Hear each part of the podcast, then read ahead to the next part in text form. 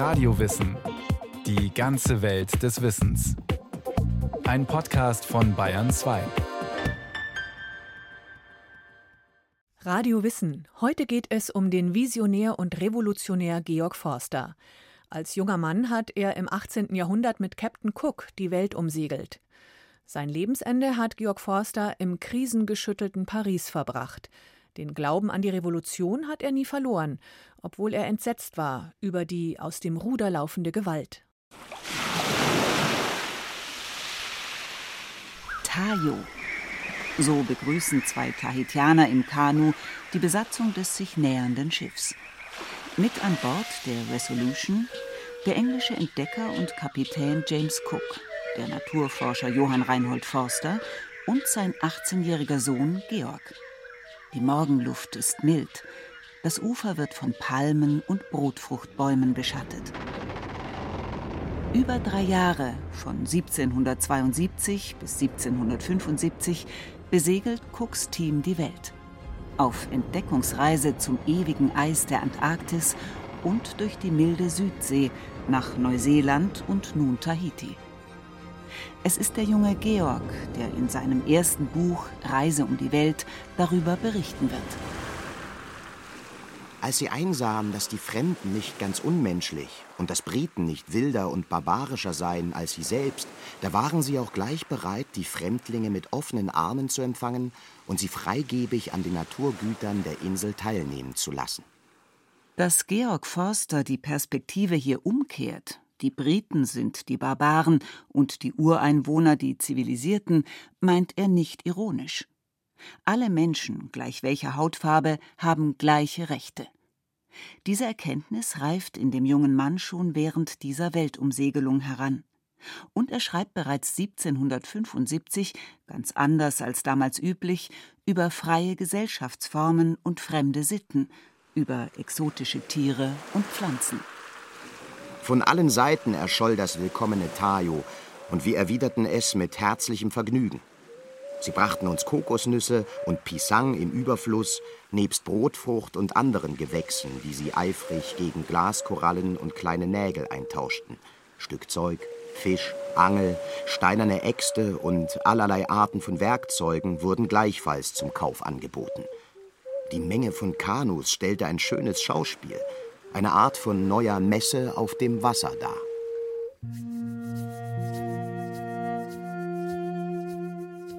Georg Forster ist Aufklärer, Ethnologe, Botaniker und Gesellschaftswissenschaftler in einer Person. Und ein glanzvoller Schriftsteller. Überliefert sind auch seine wunderschönen farbigen filigranen Zeichnungen, mit denen er den von ihm entdeckten Kehlstreifpinguin am Kap der Guten Hoffnung festhielt, den Gelbnasen-Albatros auf Südgeorgien oder seine botanische Entdeckung auf Tahiti, die Barringtonia speciosa. Als Zeichner war er explizit für diese Weltreise engagiert worden.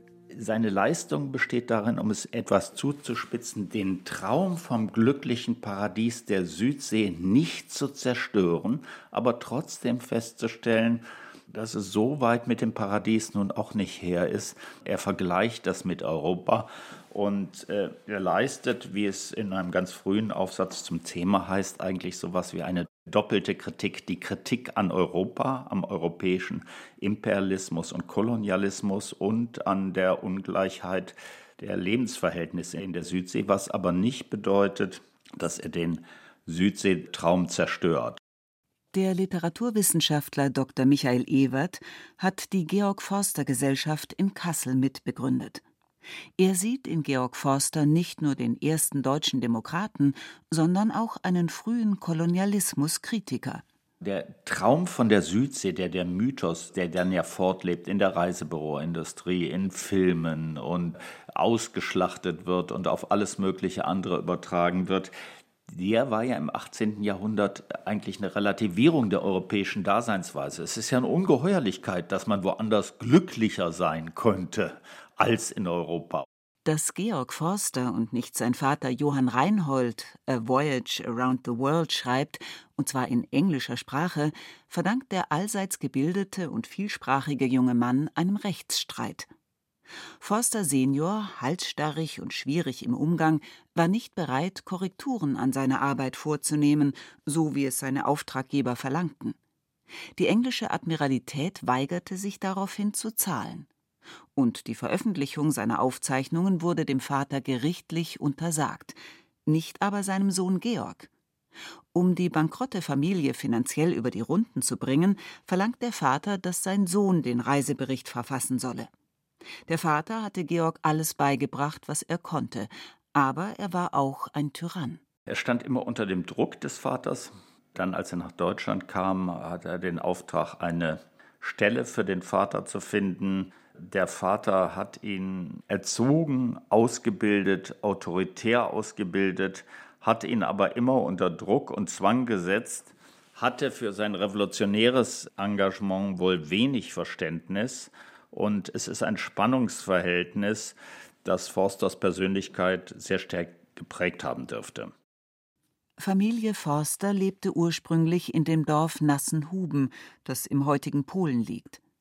Johann Reinhold Forster, ursprünglich Theologe, steht dort einer Pfarrei vor. Für den rastlosen Entdecker kein Leben nach seinem Geschmack. Seine erste Erkundungsreise führt ihn im Auftrag der russischen Zarin Katharina der Großen an die Wolga. Seinen ältesten Sohn Georg, damals elfjährig, nimmt er mit. Der Vater hat ihn unterrichtet. Das ist eine, eine, sehr anschauliche Form des Lernens. Die Buchstaben werden schon in der Bibliothek studiert, die Pflanzen werden äh, studiert, man sammelt. Also Anschauungsbildung spielt eine ganz große Rolle. Das haben wir auch in Titeln dann äh, Forsters Ansichten vom Niederrhein. Da steckt also das Visuelle und das Reflexive steckt auch schon da drin. Ich nenne es mal so eine praktische Form der Aufklärung.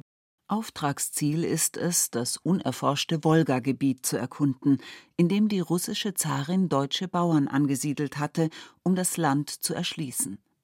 Vater und Sohn vermessen, lernen die Sprachen von Kirgisen und Baschkiren, klassifizieren unbekannte Pflanzen nach den Kategorien von Karl von Linné, setzen sich aber auch für eine gerechtere Landverteilung der Wolgasteppe für die bedürftigen deutschen Bauern ein, zum Unmut der Zarin.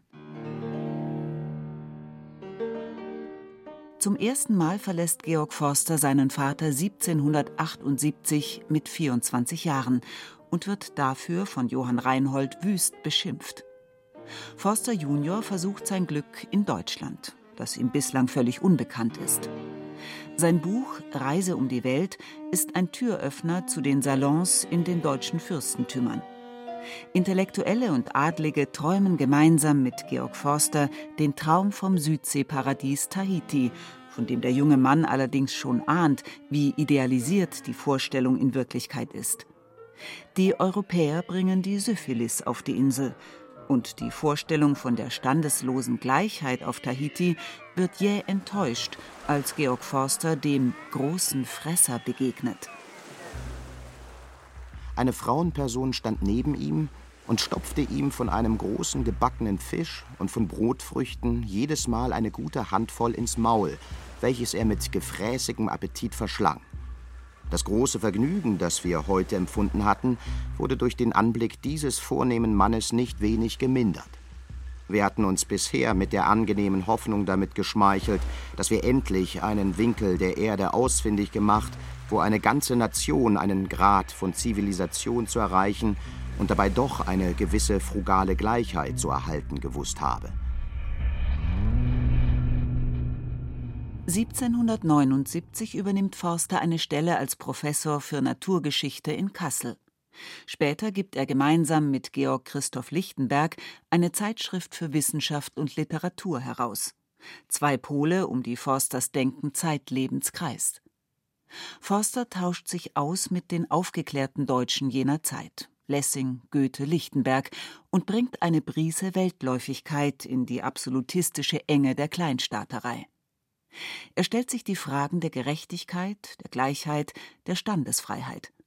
Aber er bezieht auch Stellung zu der damals diskutierten Frage nach den vermeintlichen Menschenrassen. Mit dem Aufklärer Immanuel Kant, für den vielgereisten Forster ein Vertreter der Philosophie im Lehnstuhl, liefert er sich dazu Debatten, die heutige Leser eher verwirren. Noch etwas über die Menschenrassen heißt sein Essay, in dem er zum damaligen Zeitpunkt nicht eindeutig eine Antwort darauf geben kann, ob es nun verschiedene menschliche Rassen gebe oder nicht. Für seine klarsichtige Analyse von Rassismus und Machtstrukturen spielt das aber auch keine Rolle. Selbst wenn sie akzeptieren würden, dass es keine verschiedenen Rassen gibt, argumentiert Forster ganz im Sinne der Aufklärung, würden sich weiße Peiniger nicht davon abbringen lassen, Schwarze auszubeuten und zu misshandeln. Lassen Sie mich lieber fragen, ob der Gedanke, dass Schwarze unsere Brüder sind, schon irgendwo ein einziges Mal die aufgehobene Peitsche des Sklaventreibers sinken ließ. Peinigte er nicht in völliger Überzeugung, dass sie seines Blutes wären, die armen, duldsamen Geschöpfe mit Henkerswut und teuflischer Freude? In Forsters Kassler Zeit fällt ein undurchsichtiges Kapitel in seinem Leben. Er wird als Bruder Amadeus drei Jahre lang Mitglied des Rosenkreuzerordens, einer geheimen Freimaurerloge, die auf den ersten Blick die Vernunft feiert und die Aufhebung der Standesschranken. Forster selbst beschreibt diese Zeit in späteren Briefen jedoch als traumatisch. Er ordnet sich dubiosen Lehrmeistern des Geheim- und Schweigebunds unter, opfert viel Zeit und Geld und begibt sich auf eine esoterische Suche nach dem Stein der Weisen.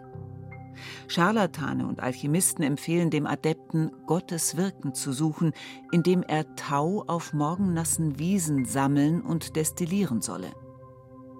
Michael Ewert hat im Münchner Theatermuseum 16 Briefe Forsters über seine Geheimbundzeit gefunden und sie erstmals ediert.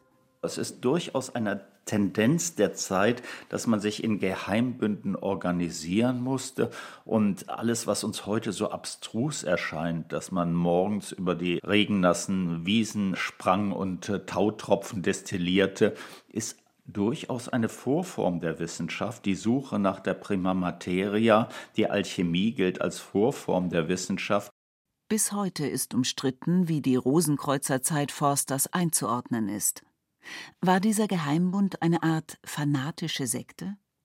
Handelt es sich um die dunkle Seite der Aufklärung, den Faustschen Drang, alles zu wissen, auch das, was dem Menschen verwehrt ist?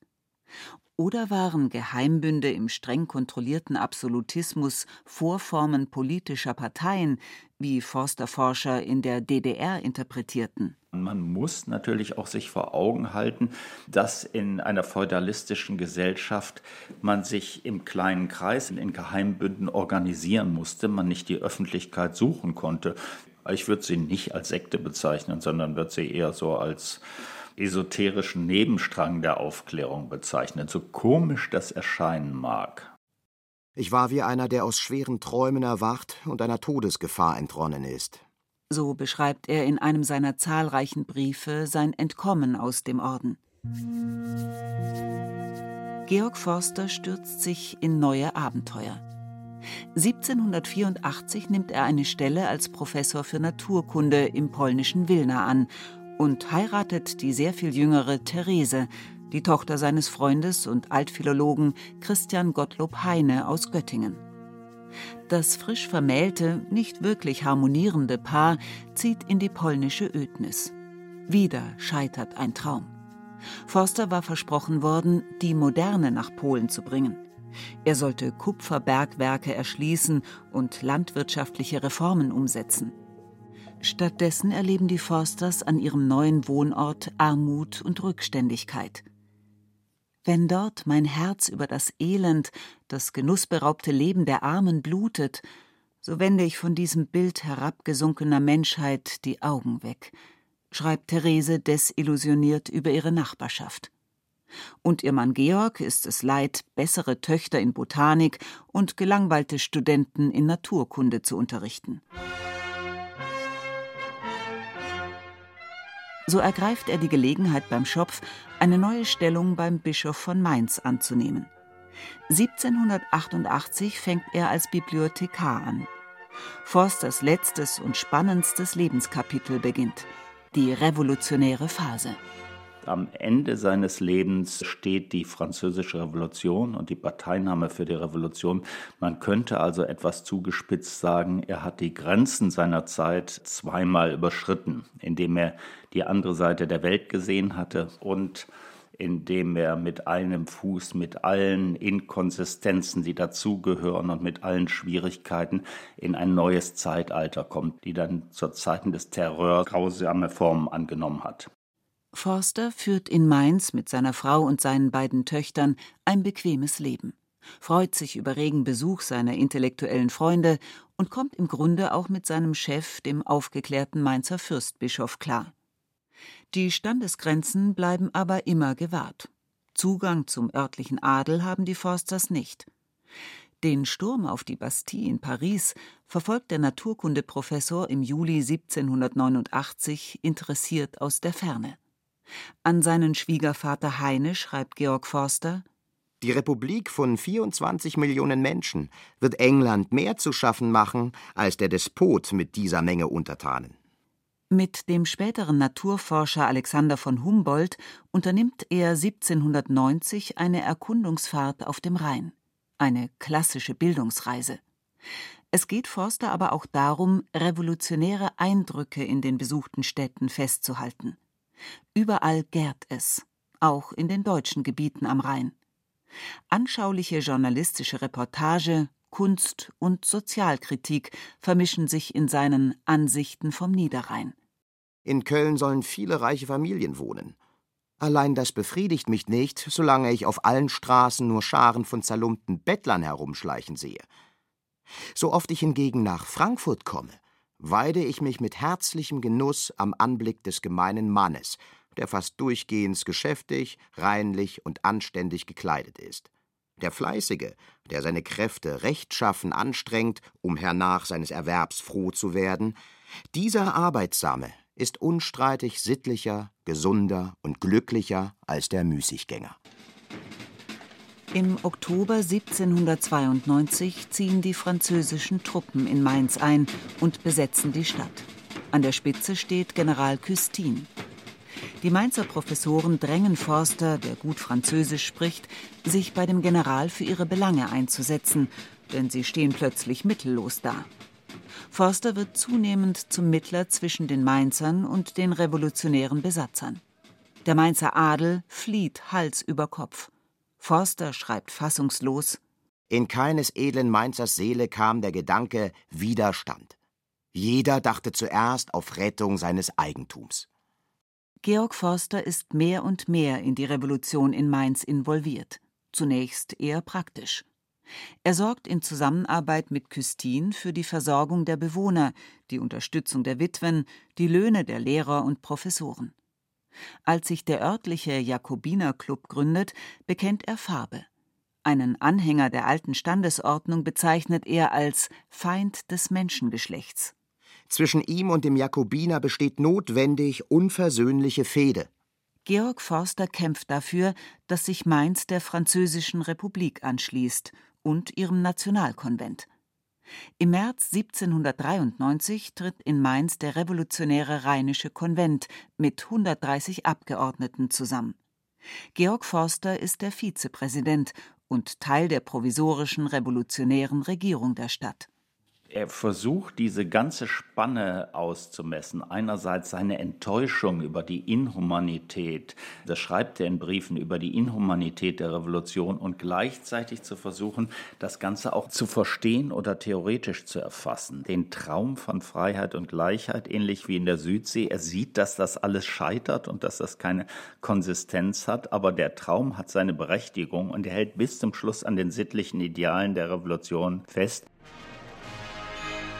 Georg Forster fährt schließlich gemeinsam mit zwei Mainzer Gesandten ins revolutionäre Paris und verliest auf der französischen Nationalversammlung die Stellungnahme der neuen Mainzer Revolutionsregierung. Nicht den Sturz eines einzelnen Despoten verkünden wir euch heute. Das rheinisch-deutsche Volk hat die sogenannten Throne 20 kleiner Tyrannen, die alle nach Menschenblut dürsten, alle vom Schweiß der Armen und Elenden sich mästen, auf einmal niedergeworfen. Aber seine Worte gehen im allgemeinen Tumult unter. Die Revolutionäre haben andere Sorgen. Militärisch erleiden die französischen Truppen gerade vielerorts Niederlagen gegenüber Engländern, Österreichern und Preußen. Der frisch gegründete Wohlfahrtsausschuss fällt Todesurteile gegen die eigenen Parteigänger. Viele tausende Menschen werden hingerichtet. Niemand ist mehr sicher vor La Terreur und der Guillotine. An Therese schreibt er: Seitdem ich weiß, dass keine Tugend in der Revolution ist, ekelt's mich. Die Revolution frisst ihre Kinder. Buchstäblich. Georg Forster beschreibt in seinen Parisischen Umrissen jene herzzerreißende Szene, in der das Revolutionstribunal eine Gruppe Jugendlicher zum Tode verurteilte, weil sie revolutionsfeindliche Lieder gesungen hatten. Zwischen Bürgersinn und Elternliebe erhob sich der wunderbarste Kampf. Die Überzeugung von der Strafbarkeit ihrer Kinder sprach augenblicklich das Todesurteil im Herzen selbst der Väter und Mütter und zur gleichen Zeit behauptete der Schmerz über den Verlust ihrer Lieblinge seine traurigen Rechte.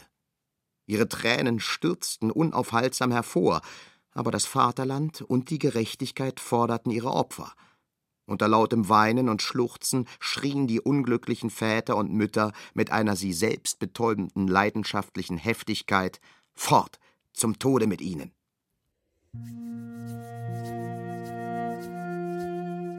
Nach Mainz kann Georg Forster nicht mehr zurück. Preußische Truppen hatten die Stadt zurückerobert. Auf Forster wurde ein Kopfgeld ausgesetzt. Seine Frau Therese hat den Revolutionär inzwischen verlassen und lebt mit ihrem Geliebten und den beiden Töchtern im Schweizer Exil. Forsters Freunde distanzieren sich von ihm. Er wird als Vaterlandsverräter diffamiert. Am 10. Januar 1794 stirbt er mit 39 Jahren in seiner Pariser Dachkammer an einer Lungenentzündung. An seinem revolutionären Glauben hält Georg Forster bis zum Schluss fest. Denn die Revolution mit all ihrer Gewalt verläuft für den Naturforscher nach natürlichen Gesetzmäßigkeiten, nicht anders als ein Vulkanausbruch. Ja, Sie wird kommen die Zeit, wo man den Wert der Menschen weder nach angeborenem noch zufälligem Range, weder nach ihrer Macht noch nach ihrem Reichtum, sondern allein nach ihrer Tugend und Weisheit schätzen wird. Das war Radio Wissen, ein Podcast von Bayern 2. Autorin dieser Folge Gabriele Knitsch. Regie führte Kirsten Böttcher. Es sprachen Rahel Comtes und Franz Petzold. Ton und Technik Roland Böhm. Redaktion Nicole Ruchlack. Wenn Sie keine Folge mehr verpassen wollen, abonnieren Sie Radio Wissen unter bayern2.de slash podcast und überall, wo es Podcasts gibt.